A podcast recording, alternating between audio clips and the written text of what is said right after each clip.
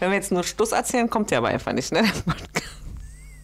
Die Option gibt es, glaube ich, nicht. Ach so. In deiner Anmoderation quatschen wir jetzt aber nicht dazwischen, Ja, ne? wir halten einfach die Fresse jetzt. Ja. Kannst du uns ja auch einfach ausschalten. Mute uns einfach. Hallo und willkommen zu Off the Record, der Podcast, in dem wir euch hinter die Kulissen führen von Netzpolitik.org. Ich bin Sebastian Meineck und in dieser Ausgabe geht es nicht etwa in den Backstage-Bereich der Redaktion, sondern tief hinein in den Maschinenraum von Netzpolitik.org. Es könnte die Prämisse sein für einen Kinofilm. Wie kriege ich rund eine halbe Million Euro und das ziemlich schnell bis zum Jahresende? So hoch ungefähr ist nämlich das Spendendefizit von Netzpolitik.org. Die Hauptfiguren im Kinofilm könnten fragen, hey, was habe ich denn für Möglichkeiten? Habe ich eine Crew mit ausgefuchsten Bankräuberinnen, die sich mit Nachtsichtgeräten von der Decke abseilen? Oder kann ich im Casino die Karten zinken und dann gehe ich da rein und habe eine Gewinnsträhne? Die Antwort lautet nein.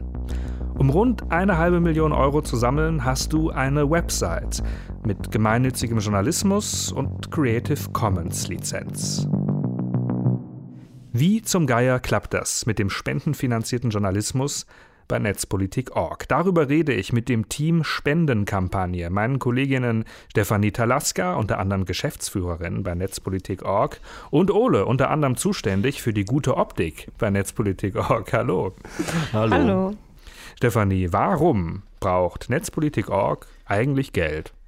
Wir brauchen Geld, um die Leute zu bezahlen, die all das hier möglich machen, die die Artikel schreiben, die im Hintergrund dafür sorgen, dass es Banner gibt, dass es Social Media gibt, dass es irgendwie Buchhaltung gibt. All das ist tatsächlich nicht ehrenamtlich, sondern die Leute, die das machen, sind hier angestellt. Und da geht auch tatsächlich der Löwenanteil der Spenden hin zu den Menschen, die hier arbeiten. Wie viel Prozent, weißt du das auswendig? Na, das sind schon so um die 80 Prozent. Jetzt über den Daumen gepeilt. Ja. Mhm. Und der Rest, was sind die großen Posten? Miete Der- wahrscheinlich. Genau, Miete ist noch der weitere große Posten und dann nimmt es eigentlich ab. Dann noch ein paar Beratungsleistungen. Wir haben natürlich eine Steuerberatung ähm, und verschiedene externe Beratungen, zum Beispiel für Abmahnungen, äh, die uns erreichen. Also juristische Beratung ist natürlich ganz weit oben. Und wir hosten uns selber und sind nicht bei einer Amazon Cloud oder Genau. bei einer Google Ja. Cloud. Die IT-Kosten, die spielen natürlich auch eine Rolle. Okay, Ole, und woher kommen die Spenden an uns? Ähm, die Spenden kommen größtenteils von Einzelpersonen, ähm, also einzelne Spenderinnen, Leserinnen, die dann zu SpenderInnen werden. Äh, und wirklich aus kleinen Beträgen, also von einzelnen Personen, die Daueraufträge haben, äh, ist die Durchschnittshöhe, glaube ich, 8 Euro. Das heißt, es sind wirklich eine breite Basis an, an Menschen, die uns mit kleinen Beträgen äh, unterstützen, was uns natürlich ähm, den Vorteil verschafft, nicht abhängig zu sein von einzelnen Finanzierungsquellen, irgendwie Stiftungen oder irgendwas oder Firmen. Und was wisst ihr darüber, aus welchen Beweggründen und Motiven spenden Menschen?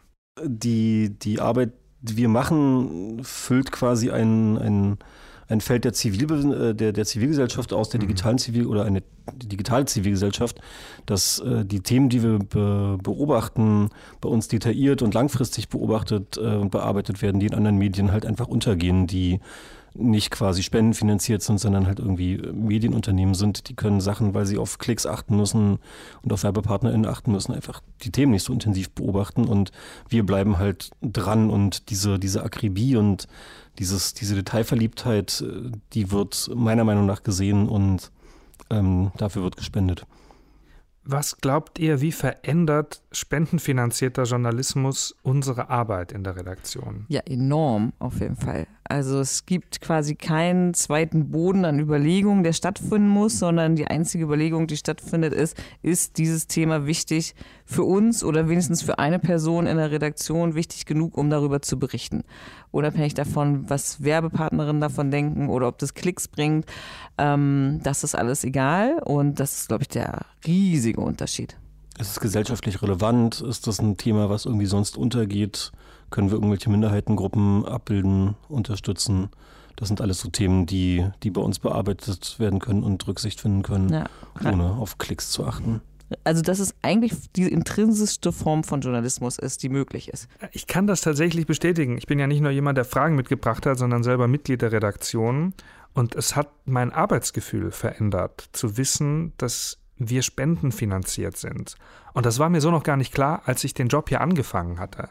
Um mal ähm, das ein bisschen plastisch zu machen. Ich habe schon für eine Produktionsfirma gearbeitet. Da haben wir jede Woche ein Video produziert. Und ja, wenn das Video fertig war, war die Arbeit fertig. Oft waren ein paar Überstunden dabei, aber es war so ganz klar, ja, ich produziere für dieses Produkt zack, nächste Woche beginnt. Oder angestellt bei einer Firma. Und wenn dann der Chef kam oder die Geschäftsleitung gesagt hat, wisst ihr was, ihr habt jetzt mal um vier Feierabend, äh, gönnt euch. Ähm, und dann haben alle gesagt, ja super, danke, mache ich halt mal eine Pause.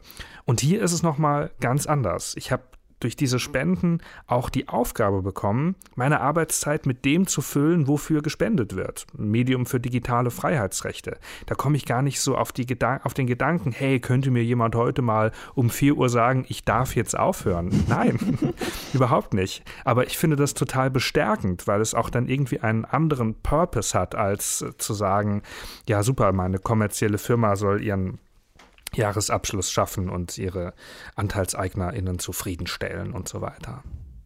Ja, und das finde ich auch schön, selbst obwohl ich jetzt nicht äh, redaktionell viel arbeite, aber dass man einfach nicht heucheln muss. Ne? Also dass es keine Situation gibt, in der man irgendwas predigt und das aber eigentlich nicht einhalten kann, weil man in Interessenskonflikten drin hängt, sondern eigentlich wirklich nur dieses eine Interesse hat, für digitale Grund- und Freiheitsrechte einzutreten und ansonsten gibt es nichts, worauf wir sonst achten müssen. Inwiefern gehen wir denn sparsam mit unserem Geld um, Stefanie, Geschäftsführerin? Also ich würde sagen, wir gehen schon ziemlich sparsam damit um. Ähm, aktuell zahlen wir zum Beispiel noch sehr wenig Miete. Äh, dann gibt es natürlich keine horrenden Gehälter für irgendwelche Posten, sondern wir haben nach wie vor ein Einheitslohnmodell, äh, was auch sehr transparent ist. Und Jetzt habe ich natürlich nicht in riesigen Konzernen gearbeitet, aber ich sag mal, Ergo Versicherungspartys für 250.000 gibt es jetzt bei uns nicht. Und hier im Raum sind auch gerade nur 17 Grad. Ich sitze hier im T-Shirt, ich lege das offen, die anderen haben einen Pullover an. Na, also man überlegt sich natürlich bei jeder Ausgabe, sozusagen ist das notwendig, um den Zweck bestmöglich zu erfüllen, mhm. für den Netzpolitik auch gegründet wurde. Und sollte das ab und zu mal nicht der Fall sein, was es natürlich gibt, also kauft man mal weiß nicht, alle paar Monate ein paar Stücken Kuchen für einen Kaffee trinken in der Belegschaft, äh, macht man sich tatsächlich kurz Gedanken, ob das mhm. okay mhm. ist. Aber nicht, man muss natürlich dazu sagen, zu einer Organisation, damit sie funktioniert, gehört natürlich auch, dass die Leute sich wohlfühlen. Und dazu gehört vielleicht ab und zu auch mal ein Stück Kuchen. Spenden sammelt Netzpolitik.org jedes Jahr. Was ist dieses Jahr anders? Eine Menge, auf jeden Fall. Also die erstmal von außen betrachtet natürlich die Gesamtweltlage hat sich natürlich extrem verändert. Wir hatten Glück, dass wir die letzten Jahre immer ein Wachstum hatten von 10, 20, 25 Prozent. Und jetzt ist die Situation eine ganz andere. Krieg, Inflation, Energiekosten, mhm. das stellt uns natürlich vor andere Herausforderungen. Und was noch anders ist, kann Ole noch sagen. Äh, genau, also ich weiß nicht, ob man das außen, außen merkt, wie man es von innen merkt. Wir haben dieses Jahr äh, intern sehr viel anders organisiert. Die letzten Jahre, wir sind als kollektiv äh, organisierter Betrieb, machen viel in Gruppen und viel mit Absprachen. Und die letzten Jahre haben wir die Spendenkampagne auch immer eher in einer großen Gruppe ähm, organisiert, ohne dass es im Prinzip so ein Head of Campaigning gab oder irgendwas. Und ähm, aus meiner Sicht war das teilweise relativ unkoordiniert und ein bisschen chaotisch. Das bin ich aus meiner bisherigen Berufswelt nicht gewohnt.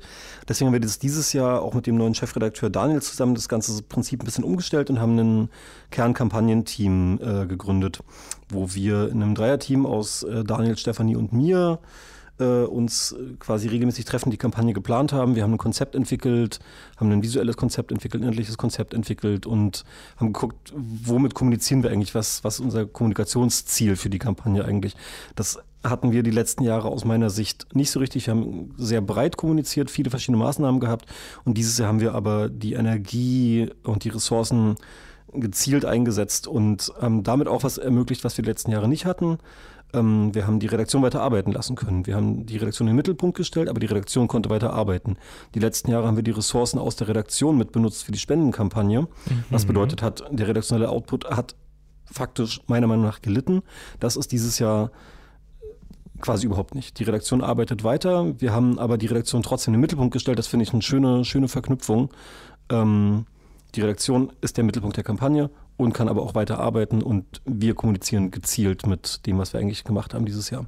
Und darüber möchte ich noch viel näher mit euch sprechen. Man sieht das ja gerade bei, bei uns auf der Seite, auf Mastodon, auf Twitter. Wo sieht man es noch?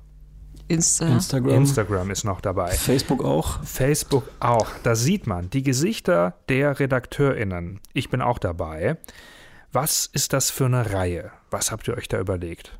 Wie Uli eigentlich schon eben gesagt hat, war für uns relativ schnell klar, im Oktober war das wahrscheinlich, äh, dass wir einfach sagen, okay, das Wichtigste, was wir hier machen, warum die Leute spenden und das, wo die ganze Energie reinfließen soll, sind die Inhalte, die hier produziert werden. Äh, und natürlich sind viele Recherchen über Jahre, teilweise sogar mittlerweile fast über Jahrzehnte. Das heißt, jeder neue, jede neue Person, die uns liest, die kann das vielleicht alles gar nicht nachvollziehen, was da alles gelaufen ist, auch in den letzten Jahren.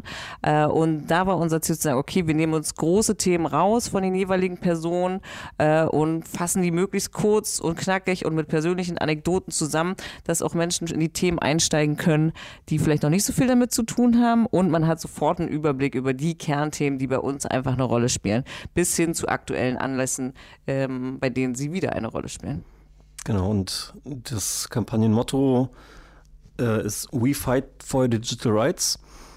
Ähm, ich habe es auch Danke, ausgesprochen Ich wollte es nochmal erwähnt haben, dass das Kampagnenmotto ja, auch nochmal noch kommt, weil das ist äh, quasi, das ist der Kern. Wir kämpfen für digitale Freiheitsrechte die ganze Zeit permanent mit jedem Artikel und das wollten wir ins Zentrum stellen. Deswegen haben wir gesagt, we fight for your digital rights. Für diese Reihe, die du gerade beschrieben hast, Stefanie, hast du sieben Leute interviewt, unter anderem mich. Und dann hast du aus den Interviews einen Text gemacht, ein Protokoll. Und das haben dann die RedakteurInnen nochmal überarbeitet. Eine ungewöhnliche Art, Artikel zu produzieren. Warum haben wir das dieses Mal so gemacht? Genau, ich wollte eigentlich, dass sich die Texte eben explizit abheben von sonstigen äh, journalistischen Beiträgen auf der Seite, um auch ganz klar zu machen, okay, das ist jetzt was anderes. Hier gibt es einen persönlichen Einblick, hier gibt es Geschichten, die in einem journalistischen Kontext nicht erzählt werden würden, weil sie einfach eine kleine persönliche Anekdote sind und eben dieses Gesicht darzustellen von den Leuten und diese persönliche Sichtweise auch auf die Themen, was sie sonst ja in dem Sinne nicht so dürfen. Also da geht es ja schon darum, eben schon noch den Kriterien Kriterien des Journalismus mehr zu entsprechen. Aber in dieser Reihe durften sie auch einfach ihre eigene Haltung zu all diesen Themen ähm, deutlich machen. Und bestimmte Geschichten werden nicht erzählt, wenn, wenn man sich einen Text überlegt, sondern die kommen nur im persönlichen Gespräch raus, weil da gibt es so eine kleine Flanke vielleicht und die andere Person grätscht da rein und auf einmal gibt es irgendeine super interessante Geschichte, die man selber nie erzählt hätte, weil es implizites Wissen ist und man die vielleicht gar nicht für so relevant gehalten hat. Und genau diese Kleinigkeiten, die sollten rausgearbeitet werden damit. Ich kann da nur für mich sprechen, hat für mich super funktioniert. Ich war am Anfang skeptisch. Ich dachte mir, hä, ich, ich schreiben ist doch mein Job, war es ist total umständlich, durch die Brust ins Auge und am Ende schreibe ich es dann ja doch, wenn ich den, das Protokoll bekomme. Ähm, zum Glück habe ich das alles nur einmal kurz gedacht und nicht gesagt und darauf vertraut, dass du das so machst, denn ich war selber überrascht, was dann rauskam. Ich schreibe ja oft dann auch so kleinteilig und dann sind das so Artikel wie, oh, spannendes Eckpunktepapier. Hier haben wir noch zwei schlaue Leute gefragt. Da steckt eine Signalwirkung drin. Hm. Ähm, auch richtig und wichtig, aber selten sagen wir mal, jetzt gehen wir mal mit dem Reißzoom ganz nach oben und schauen auf das große Ganze. Und ich habe zu dem eigenen Thema von mir sogar nochmal durch diesen Text irgendwie eine andere Draufsicht bekommen und vor allem bei den Themen von den anderen, denn das trifft nicht nur, glaube ich, unsere LeserInnen, sondern auch Leute, die hier arbeiten. So genau ähm, in so einer kommentierenden, anekdotischen, vertiefenden Zusammenfassung hat man ja dann doch keinen Zugang zu den Themen der anderen. War auch für mich tatsächlich total schön. Also ich habe jetzt das Gefühl, ich könnte jetzt urlaubsvertretungsmäßig für, für jede Person in der Redaktion mal äh, kurz einspringen. Ähm, weil es natürlich, das merke ich mir.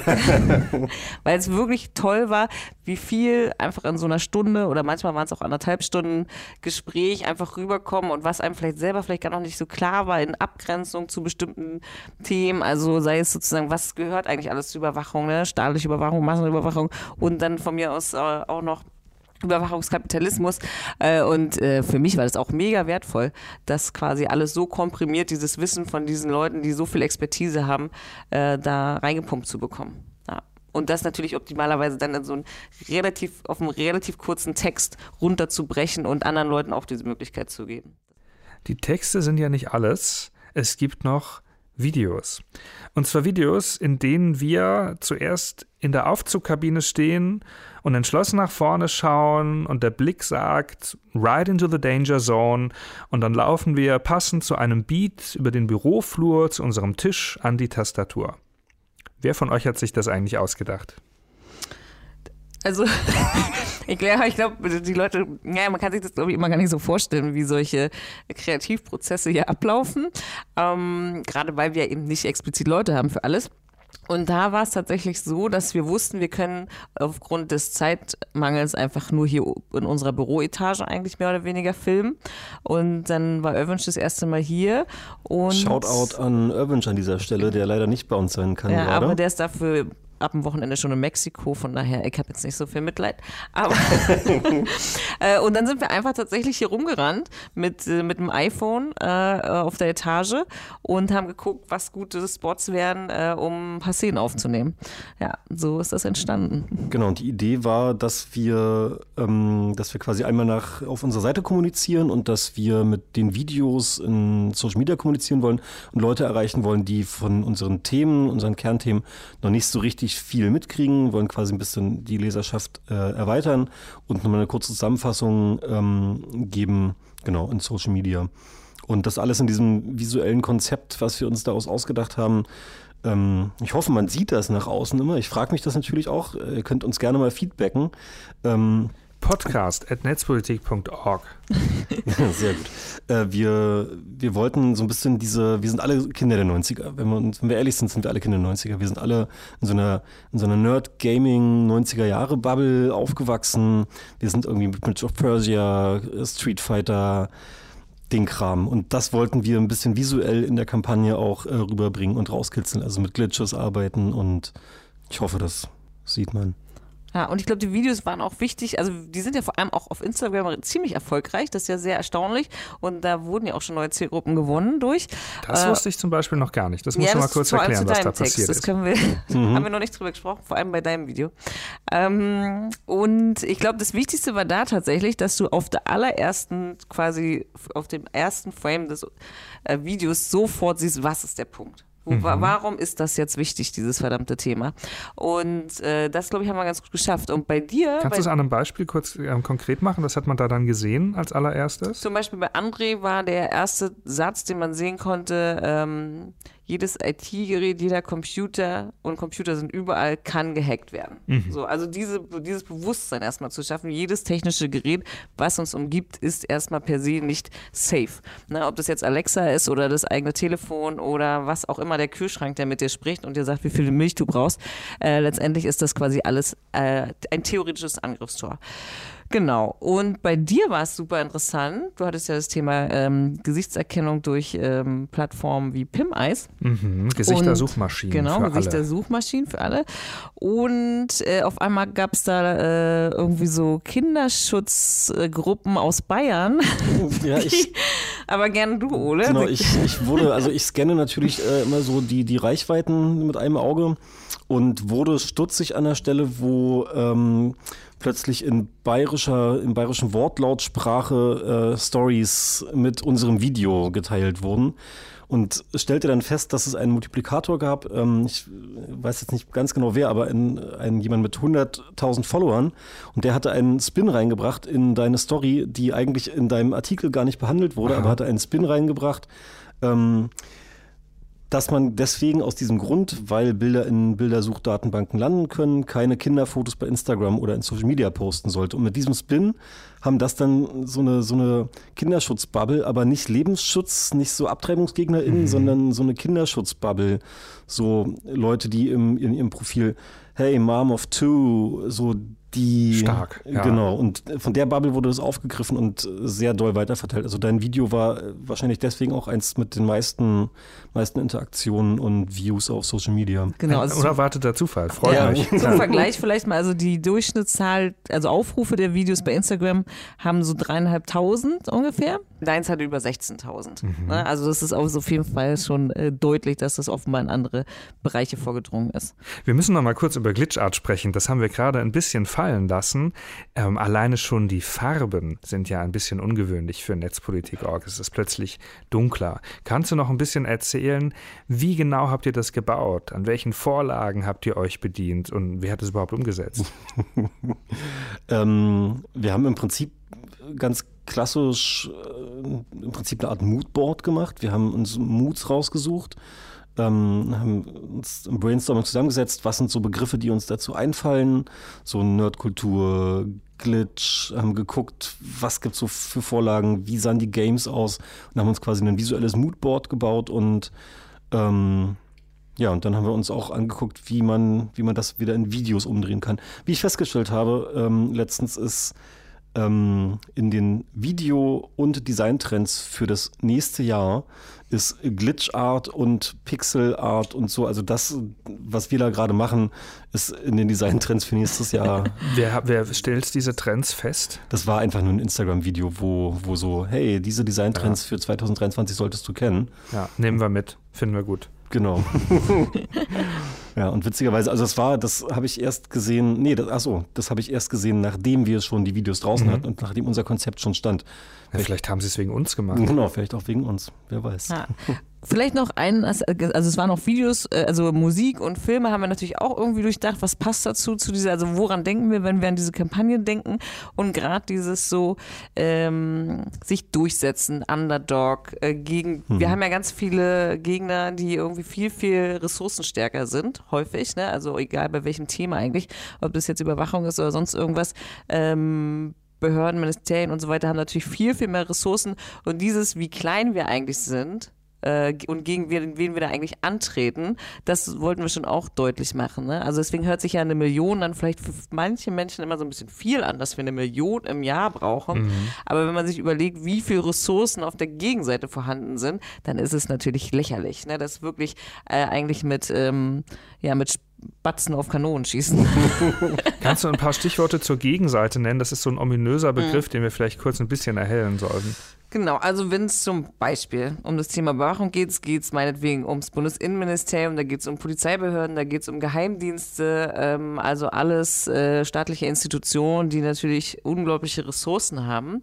Ähm, und natürlich ist das unsere Arbeit häufig etwas, was gegen äh, bestimmte Prozeduren, Gesetzgebung äh, und so weiter angeht, äh, was in diesen Institutionen eben äh, alltäglich ist. Ne? Bei uns gibt es ja keine Werbung, kein Tracking, keine Paywalls und bei Pop-ups und Bannern, da zieht sich bei uns erstmal eine Augenbraue kritisch nach oben. So eine Grundhaltung wird herausgefordert, wenn man eine Spendenkampagne macht. Ole, was waren die konkreten Abwägungen dahinter? Wie sichtbar soll und darf die Kampagne auf unserer Seite sein? Das Thema äh, Vorschaltbanner und Paywall ist ja ein Thema, was bei uns schon seit mehreren Jahren auch äh, Thema ist zur Spendenkampagne. Irgendwann habe ich dann mal ähm, mit Unterstützung von äh, einigen dann einen Vorschaltbanner eingeführt für die Spendenkampagne, ein sehr, eine sehr deutliche Kommunikation. Ähm, dagegen gab es dann erst Widerstände. Mittlerweile haben wir das aber akzeptiert als erfolgreiches Tool der Kampagne. Wir hatten dann, haben auch dran rumgefeilt. Als wir das erste Mal das gemacht haben, war es nicht wegklickbar. Wir haben dann das weiterentwickelt, ähm, Feedback von LeserInnen bekommen und mittlerweile ist es wegscrollbar und quasi wir versuchen so ein so, ein, so, eine Waage zu halten. Ich mache gerade eine, eine nivellierende Bewegung mit meinen Händen, mhm. eine Waage zu finden zwischen nervig und also minimalinvasiv äh, zu werben, weil wir sind spendenfinanziert, wir müssen darauf hinweisen, so viel wie möglich. Es ist quasi, wir sind, wir brauchen Spenden und wir müssen aber auch, wir dürfen die Leute nicht nerven mit zu viel bunt und bunti bunti, klicki klicki. Kram. Deswegen versuche, denke ich, wir haben ein gutes Level gefunden. Mhm. Es gibt ja oft, ähm, also von Publikumsseite, wie so eine Art Barriere, wo man denkt, na, irgendwie, ja, läuft doch eh schon seit Jahren, keine Ahnung, was hat das mit mir zu tun? Jetzt bin ich ja plötzlich auf der anderen Seite, auf der Seite von Leuten, die mit auf Spenden angewiesen sind und merke, ja, ich bin genauso Mensch, wie ich früher war. Also es gibt so vom, vom Typ her, vom Feeling her keinen Unterschied zwischen mir und Leserinnen. Und ihr lest auch die Nachrichten, die Leser in, ähm, mhm. in die kleinen Fensterchen bei den Spenden schreiben. Jeden einzelnen Kommentar. Ja. Kann man hier auch nochmal sagen, also wir dürfen oft, wir dürfen meistens nicht antworten, wenn über Twingle Kommentare kommen im Kommentarfeld und jemand nicht eingewilligt hat, dass wir äh, kontaktieren dürfen, dürfen wir nicht antworten. Mhm. Twingle ist unser Spendentool. Genau, mhm. genau. Wir dürfen nicht antworten, wir lesen jeden einzelnen Kommentar und freuen uns über jeden einzelnen Kommentar. Also es wird gesehen und gelesen. Ja, bei den Buchungen, die direkt reinkommen über Überweisung, ist es natürlich nicht immer so möglich. Also man kann jetzt nicht 3000 oder 4000 Buchungs- also Verwendungszwecke durchgehen. Ne? Das funktioniert nicht so gut. Mhm. Aber zumindest alles, was über die Schwinge geht, ja, da lesen wir alles und ist auch wirklich sehr oft sehr herzerwärmend. Eigentlich immer. Also es ist sehr schön, dieses Feedback zu haben. Also da können die Leute ruhig glauben, dass jede, jedes einzelne Wort wirklich einen Unterschied macht für unseren Alltag. Für mich ist es jetzt die zweite Spendenkampagne, die ich hier an Bord selber miterlebe. Und ich glaube, zu keiner anderen Zeit im Jahr erlebe ich euch beide so aktiv, so on fire. Ja. Jetzt sind wir gerade mittendrin. Wie ist der Stand? Was muss noch passieren? Ja, es muss noch ein bisschen was passieren. Also es ist äh, quasi das größte Spendendefizit im Dezember, was wir bisher hatten. Das kann man auf jeden Fall sagen. Letztes Jahr haben noch 365.000 Euro gefehlt am 1. Dezember. Dieses Jahr waren es 480.000 äh, am 1. Dezember plus verschlechterte Wirtschaftslage und so weiter. Ähm, wir sind jetzt schon runter auf 420.000, aber es, ja, es sind quasi noch ähm, 20 Tage oder was. Ne? Und äh, das heißt quasi eigentlich 20.000 Euro pro Tag, die reinkommen müssen. Man muss relativierend aber auch sagen, wir haben dieses Jahr ein Spendenziel, das Spendenziel nochmal erhöht wegen höherer Ausgaben. Wir haben eine neue Doppelspitze Chefredaktion. Mhm. Wir professionalisieren uns gerade auf allen Ebenen und Kanälen intern. Ähm, wir haben quasi 12 Prozent mehr ein höheres Spendenziel. Und ähm, wir haben jetzt trotzdem in den ersten Monat Spendenkampagne 100.000 Euro Spenden bekommen. Also die Kampagne läuft gut, ähm, auch wenn sie, ich weiß nicht, wie viel besser sie noch laufen kann, aber wir, wir sind gut unterwegs eigentlich. Ähm, weil wir unser Ziel aber auch erhöht haben, ist das Spendendefizit so hoch wie noch nie zuvor, was uns in diesem speziellen Jahr mit Energiekrise und nach Corona äh, natürlich von Herausforderungen stellt. Ähm, ja. Und es ist auch jedes Jahr mega spannend. Also äh, gerade so das ist ganz lustig, gerade die Neuen an Bord. Also Daniel, der jetzt Teil des Spendenkampagnenteams war, aus der Chefredaktion, ist ja jetzt das erste Mal dabei. Mhm. Und äh, für ihn sind das natürlich astronomische Zahlen für uns auch. Also natürlich sind für uns äh, 400.000 Euro auch unglaublich auch so, viel. Ja. Äh, und äh, aber wer noch nie dabei war, denkt so, das ist doch nicht schaffbar. Also mhm. das ist, also wenn wir ein Spendenziel von 1,1 Millionen haben äh, und dann sollen da jetzt 400 oder 500.000 Euro in einem Monat kommen, wie soll das möglich möglich sein. Äh, aber ja, so ist es tatsächlich jedes Jahr, dass äh, über 30 Prozent der gesamten Spendeneinnahmen in diesen 31 Tagen äh, zustande kommen. Ja, und letztes Jahr waren es in den letzten fünf Werktagen irgendwie noch 200.000 Euro. Also ist schon Wahnsinn, was dann am Ende des Jahres passiert. Ja, völlig absurd. Und wie, wie es uns beiden geht, Stefanie und mir, habe ich im letzten Wochenrückblick mal zusammengefasst. Also jedes Wort, was da steht, ist es ist real, genauso geht es gerade. Der Puls ist hoch, wir stehen unter Strom. Ähm, ja. Also ich liebe es auch ein bisschen, muss ich sagen. Mir macht es schon auch Spaß. Ich mag das so on fire zu sein.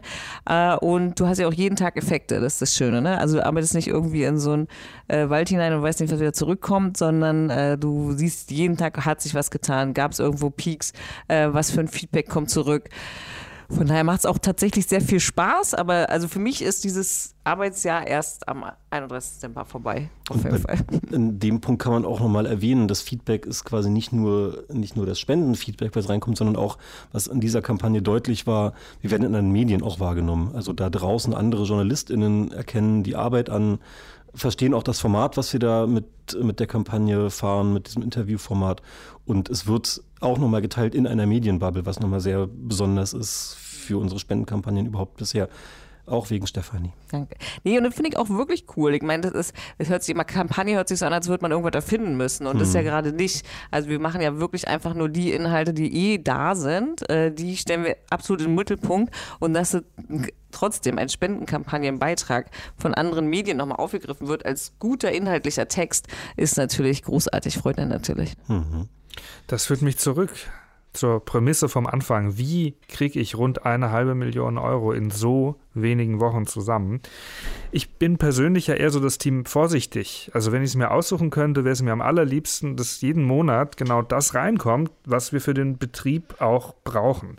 Aber ihr habt es erklärt, es ist anders. Das meiste kommt auch dieses Jahr wieder im Dezember, sonst lässt sich das Defizit nicht ausgleichen.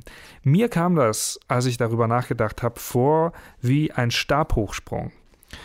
Die ersten elf Monate nehmen wir Anlauf und dann so in den letzten Millisekunden vergeht die Zeit plötzlich extrem langsam. Und wir werden wie ein Hochsprungathlet Stück für Stück nach oben gehebelt und der Stab biegt sich und wir winden uns mit den Füßen zuerst Richtung Stange, um irgendwie drüber zu kommen. Also ich bin auch nervös. es geht um meine Arbeit, meine Kollegin. Ganz mhm. ehrlich, ähm, ich, ich habe ja. auch ein bisschen Herzklopfen. Jetzt am Ende des Podcasts. Wie fühlt ihr euch jetzt? Was geht jetzt durch euren Kopf und euren Körper? Ich bin super glücklich gerade. Also ich bin mhm. total glücklich. Die erste Phase der Spendenkampagne ist erfolgreich beendet worden. Jetzt geht es in die nächste Phase und ich bin super happy, dass ich zumindest sagen kann, von unserer Seite haben wir alles getan, was wir konnten. Und mehr kann man ja eigentlich nicht wollen, um glücklich zu sein. Also jetzt gerade in diesem Moment nach diesem Gespräch, was sehr angenehm war, ähm, fühle ich mich auch sehr gut. Diese Erfolge, wir haben das heute auch schon kurz gefeiert, die Erfolge, die wir bisher erreicht haben mit der Kampagne, super. In dem Moment, wo ich diesen Raum gleich verlasse und an meinen Schreibtisch zurückgehe, werde ich wieder im Modus von heute Morgen sein. Stress, Hilfe, To-Do-List wächst. Hilfe. Ihr habt Fragen zur Spendenkampagne, zu unserem Podcast, dann schreibt uns eine E-Mail an podcast.netzpolitik.org. Mit eurer Spende macht ihr möglich, dass es uns überhaupt gibt. Und eure Spende ist Solidarität für andere, nämlich für alle, die gerade keinen Euro übrig haben und trotzdem unsere Artikel, Podcasts und Newsletter hören und lesen. Also, wenn ihr das könnt, unterstützt uns unter netzpolitik.org/spenden. Danke, dass ihr da wart, Ole und Stefanie. Äh, also ein Punkt ist mir noch besonders wichtig. Der Erfolg ist ja schon da. Dass es quasi einen gemeinnützigen Journalismus gibt in einem Projekt, was so nachhaltig ist, was immer mehr wächst, was immer mehr Themen bearbeitet, was immer mehr zitiert wird, was ein wichtiger Player ist in der gesamten Medienszene, das ist ja schon ein unglaublich großer Erfolg und ist ja letztendlich auch das einzige Modell, wie unabhängiger Journalismus in Zukunft aussehen kann. Das kann nicht auf Werbung und Zielpixel und Tracking basieren. Zielpixel schon, weil es die Wort, aber auf jeden Fall nicht auf, auf Tracking und so weiter. Insofern ist der Erfolg ist schon da. Die Frage ist, können wir es weiter so nachhaltig finanzieren? Der Crash des Endes muss erlaubt sein, deshalb heißen wir Off the Record. Aber jetzt, ihr beiden, bis zum nächsten Mal. Bis zum nächsten Mal. Tschüss, danke für die Dank. Einladung.